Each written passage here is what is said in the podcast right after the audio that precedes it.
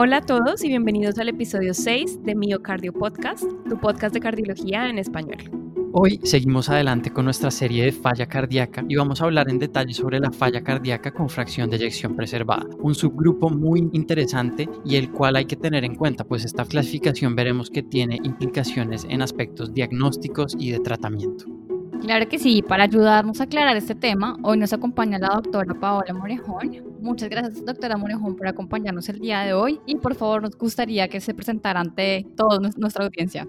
Bueno, un gusto poderlos saludar. Qué grato encontrarme con colegas que realmente están haciendo la especialidad en Estados Unidos. Les cuento, soy una ecuatoriana en Buenos Aires, soy cardióloga, me formé acá en la Fundación Favaloro y e hice mi especialidad en insuficiencia cardíaca, tratante cardíaco y soporte circulatorio. Realmente me apasiona la, la divulgación científica, muchos me conocen, estoy en las redes básicamente en Twitter.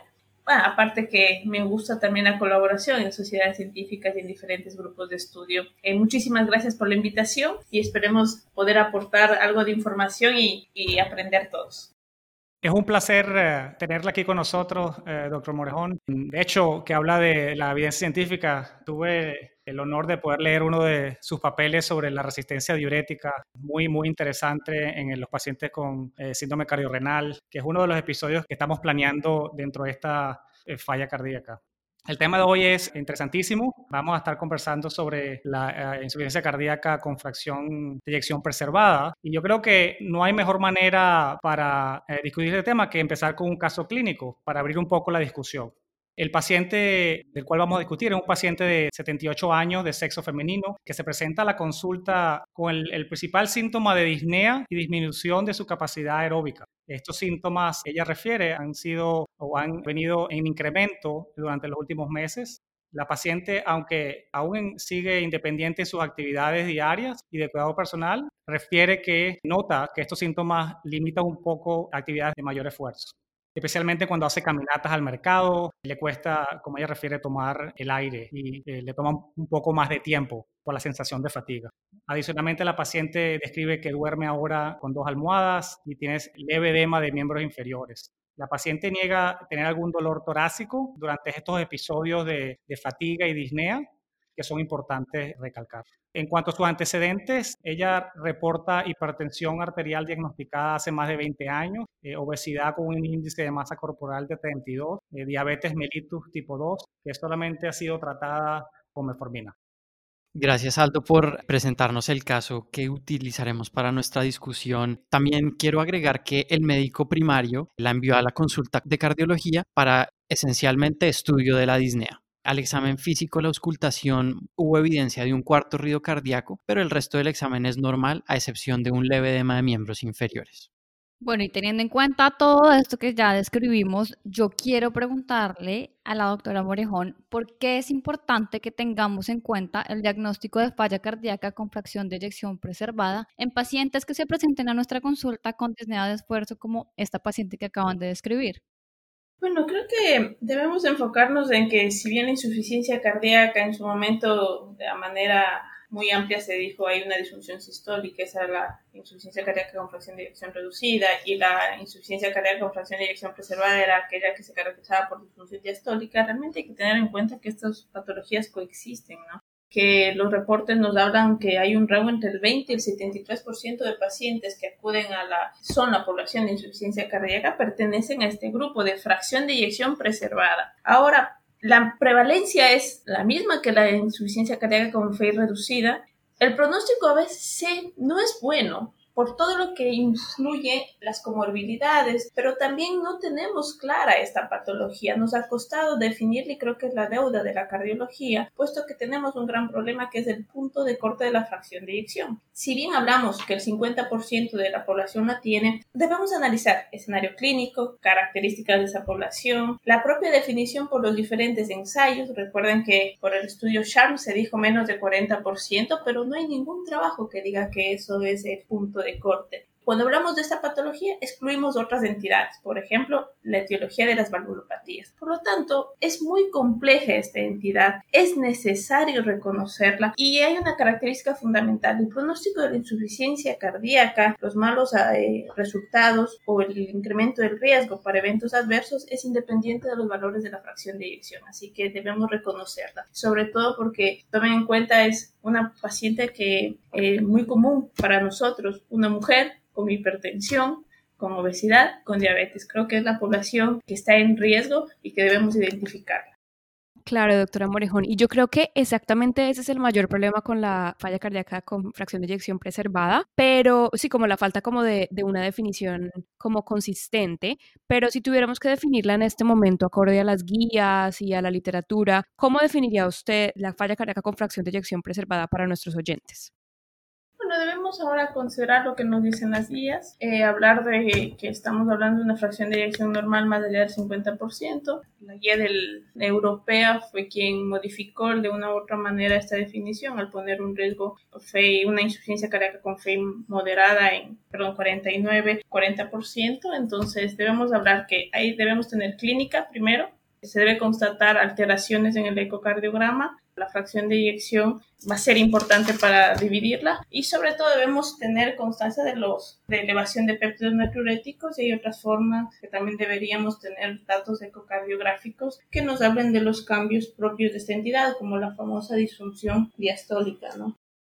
Entendido. Como siempre hablamos en, la parte de falla cardíaca, el diagnóstico de, falla cardíaca es un diagnóstico clínico en un paciente que tiene signo de congestión, como nos ha, dado saber. Y lo importante aquí, entiendo, es para hacer esa distinción, pues es la, evaluación ecocardiográfica para la determinación de la fracción de eyección, además de eh, la evaluación diastólica en estos pacientes.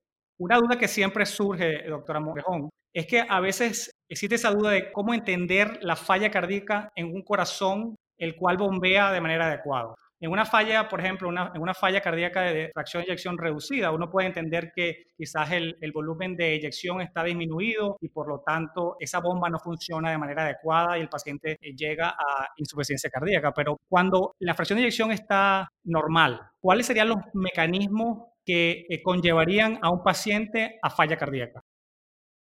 Bueno, siempre he creído que esta entidad es mucho más desafiante que su contraparte, ¿no? Cuando tenemos la fracción de eyección reducida. Porque cuesta entenderla desde el punto de vista si la fe es normal, cómo el corazón genera problemas. Es por esta famosa disfunción diastólica que sabemos que el corazón no se relaja bien para poderlo explicar de una manera más explícita, al no relajarse bien, aumentar su rigidez, va a generar aumento de las presiones de llenado y con esto es la manifestación clínica. Pero no hay que olvidar que hay un deterioro sistólico que se asocia, hay disfunción del auricular, que eso también no lo hemos tenido en cuenta por mucho tiempo, hay incompetencia cronotrópica y hay un dato que siempre omitimos que es el ventrículo derecho.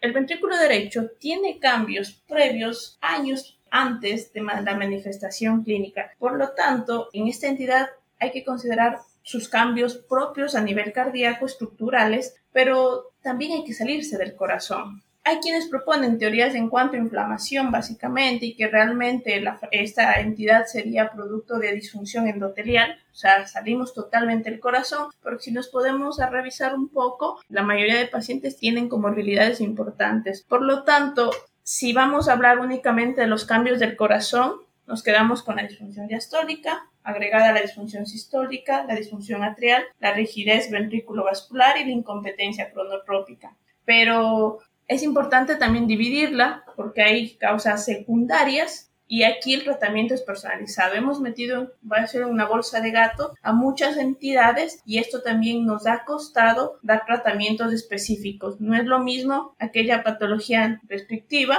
que puede tener ya su tratamiento que aquel la variedad, ese jardín de variedad en las que está la mayoría de nuestros pacientes, los hipertensos, los obesos, los diabéticos. Y hay algo muy importante, que esta entidad probablemente es subdiagnosticada, puesto que muchos de los pacientes en reposo no presentan ni sintomatología ni esas variantes hemodinámicas, sino solo se desenmascaran con el ejercicio. Por lo tanto, la sintomatología también viene justificada por los componentes adicionales y no solamente por el corazón. En esta entidad creo que hay que salir del corazón. Muchas gracias por esa explicación, doctora Morejón. Creo que queda mucho más claro que el mecanismo por el cual el subgrupo de la falla cardíaca con fracción de eyección preservada toca tener en cuenta múltiples factores que entran en juego entre sí para entenderlo mejor. Y creo que, como usted lo menciona, por esta razón es que el estudio ha sido más complicado.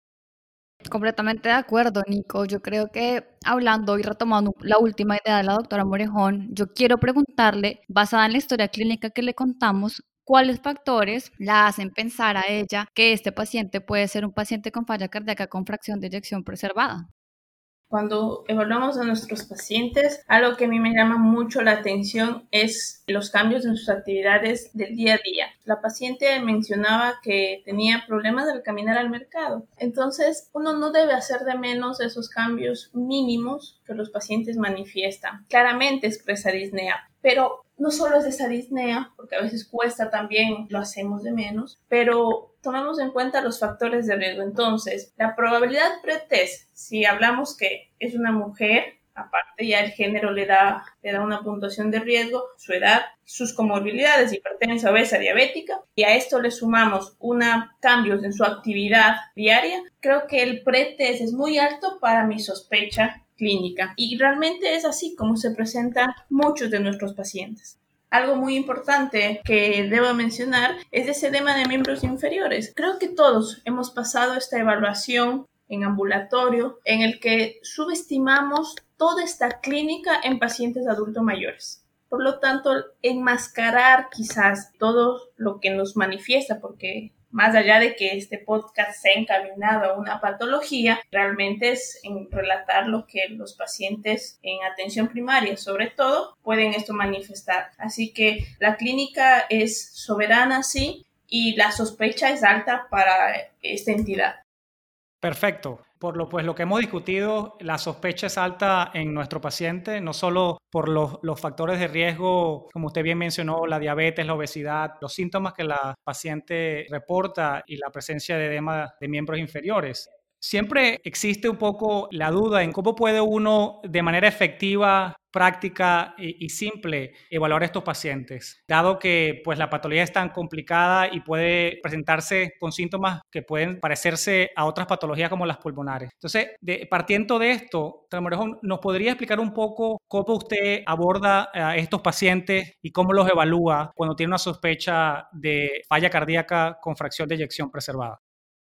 Si vamos al abordaje del diagnóstico, recordemos que el año anterior la Sociedad Europea de Cardiología nos dio un algoritmo en el cual uno podría ordenar la sospecha diagnóstica, pero de una manera en la que la encaminaremos con estudios complementarios. Como había mencionado previamente, gracias a la, integración de la clínica en cuanto a los antecedentes, la presentación clínica y en mi examen físico, la sospecha es alta y por ende, cuando tengo una sospecha alta, probablemente voy a saltear estudios innecesarios para llegar al diagnóstico. Pero hay otros pacientes que quizás no tienen esta sospecha alta y ahí es cuando hay estudios intermedios que me van a ayudar.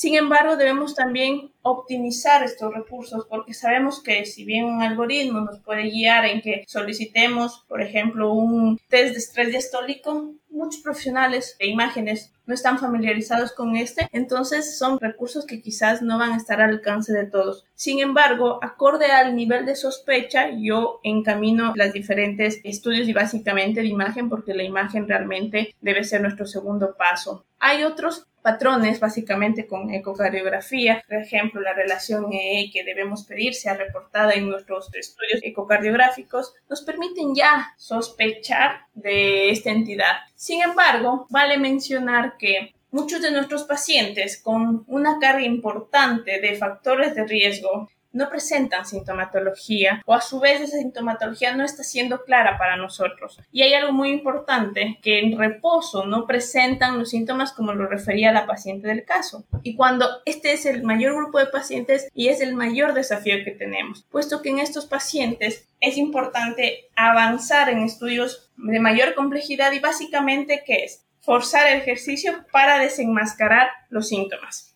Por lo tanto, el abordaje va a ir escalonado acorde a la sospecha clínica inicial. Como puedo requerir únicamente de un ecocardiograma, péptidos natriuréticos, puedo necesitar estudios incluso invasivos. Y lo importante aquí me gustaría mencionar es que tampoco debemos ser muy rígidos en decir todos los pacientes van a tener péptidos elevados porque esto tampoco es real. Sabemos que la obesidad está muy relacionada a la insuficiencia cardíaca con fracción de eyección preservada, pero un porcentaje importante de pacientes, entre el 20 y 30%, los péptidos natriuréticos no están tan elevados. Por lo tanto, es integrar tanto los factores que pueden generar alteraciones en esos criterios clínicos para yo llegar al abordaje final. Debo destacar que es importante la clínica y la ecocardiografía que se ha posicionado en los últimos tiempos para el diagnóstico. Muchas gracias por traer este algoritmo a la discusión, doctora Morejón. A mí personalmente los algoritmos me sirven mucho para tener esquemas claros de cómo hacer una aproximación a, cierta patología, en este caso la falla cardíaca con fracción de eyección preservada. Parece que es una buena forma de, ser sistemático y, y, no olvidarse de ningún paso, teniendo en cuenta lo que usted ha mencionado, que es solo una guía para los estudios. Hemos hablado brevemente sobre el ecocardiograma y la importancia de la clínica, pero antes de seguir adelante con estudios más avanzados, quería preguntarle qué rol tienen exámenes básicos, ya sea el electrocardiograma, exámenes de química sanguínea básica. ¿Esto tiene algún rol en la evaluación de los pacientes en los que sospechamos falla cardíaca con fracción de eyección preservada? Bueno, si vamos a estudios complementarios, Creo que en cardiología jamás un electrocardiograma va a estar de más y debemos tomar en cuenta la información que este nos va a brindar. Por ejemplo, aquel paciente que tiene, nos sugiere hipertrofia ventricular, probablemente es aquel paciente que es hipertenso y ya para que presente un cambio en el electrocardiograma Sabemos que quizás la afectación es importante, pero también hay otras entidades muy claras para el electrocardiograma, por ejemplo, el microvoltaje que vemos en las patologías infiltrativas, que esas son una otra insuficiencia cardíaca con fe preservada, pero de tipo secundario, porque son entidades puntuales, las restrictivas, las valvulares, las eh, de origen de patología del pericardio. Sabemos que ellas tienen otro tratamiento puntual, por lo tanto, la primaria es aquella que aborda la gran cantidad de pacientes. ¿Qué debemos pedir? Desde luego, en estudios complementarios como la química sanguínea, hay un, algo que recordar que también pacientes con enfermedad renal tienen esta entidad. Y puede esto ser un desencadenante o concomitante a patologías como la propia hipertensión, la propia diabetes. Por lo tanto, el, abordaje de estos pacientes parte de estudios básicos como la, desde una propia radiografía, el electrocardiograma, estudios basales de, de función renal y bueno, después ya abordaremos puntualmente el rol, por ejemplo, de los péptidos natriuréticos que van a tener, pero que si escalamos saldrían del estudio básico. Bueno, yo quiero seguir un poco en esto y profundizar en lo que estábamos hablando del ecocardiograma y me gustaría saber cuáles son los parámetros que debemos tener en cuenta en estos estudios ecocardiográficos. Bueno, en cuanto a los estudios, los hallazgos ecocardiográficos, es muy importante evaluar todos aquellos indicadores que nos indican que las presiones de llenado están elevadas, que no se asocian o están relacionadas a una huella elevada, como la relación E al E'.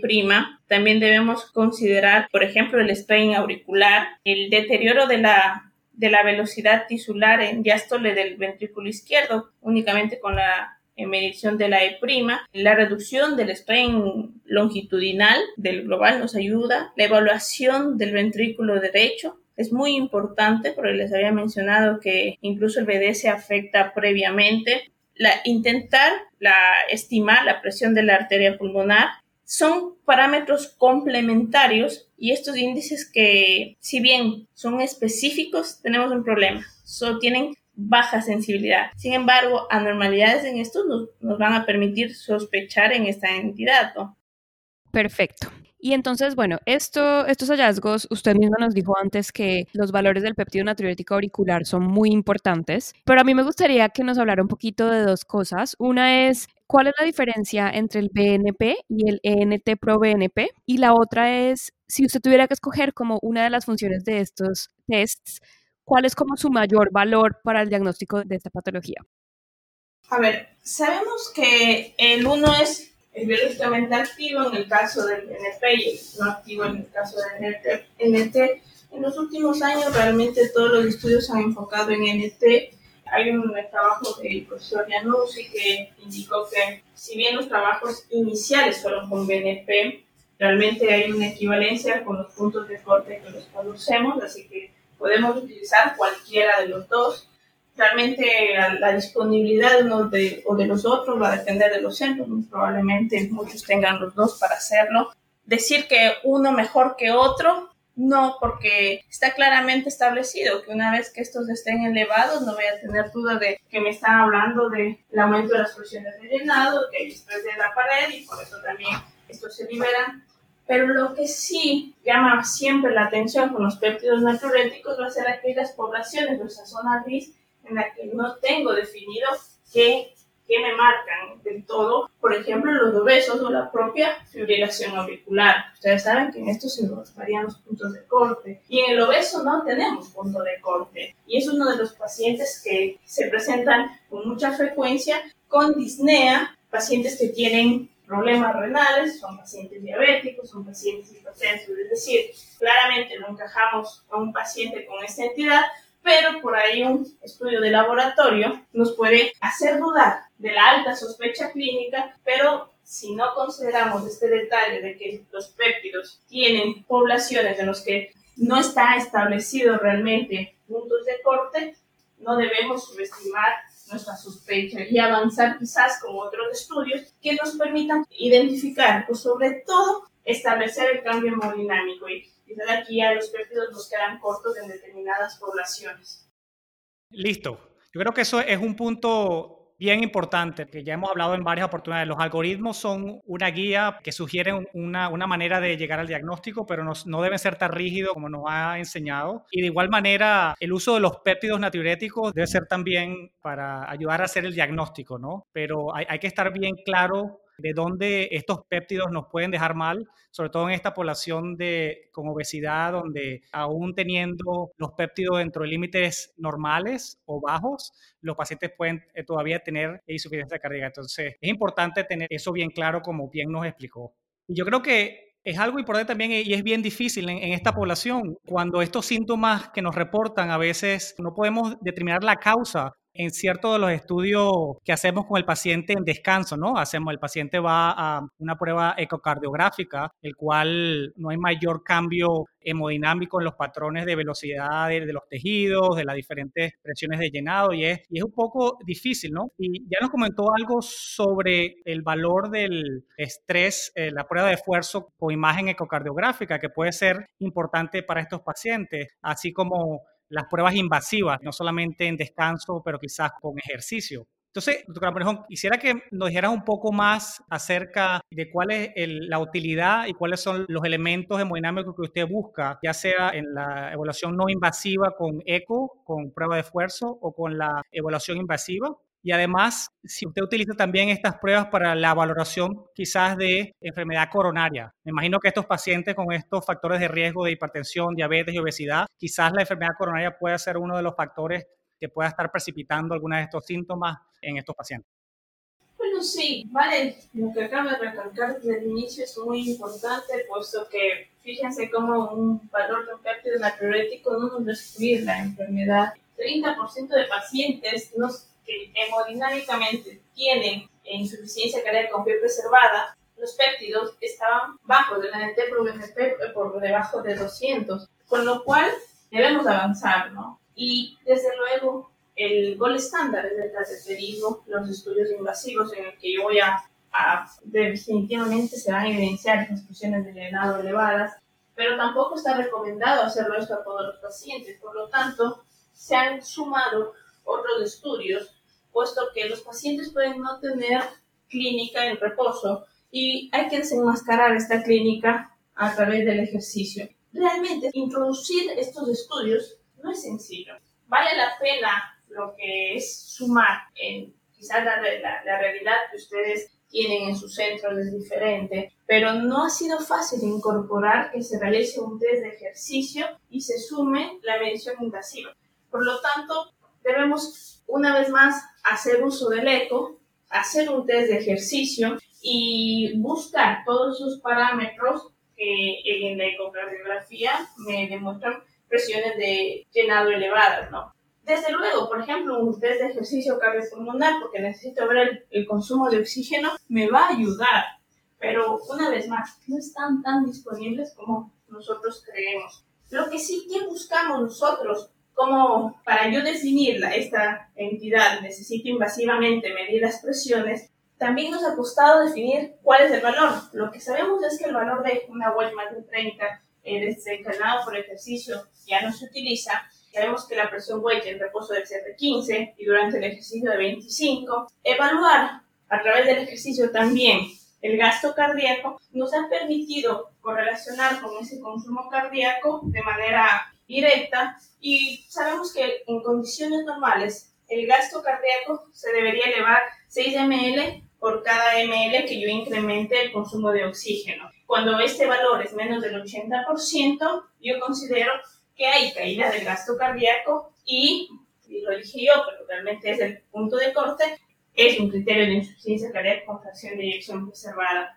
Pero creo que para fines prácticos debería decir que cuando no tengo la certeza a través de la sintomatología en reposo y de un estudio en reposo, lo que debo agregar es el propio estudio de imagen pero después de una prueba de ejercicio.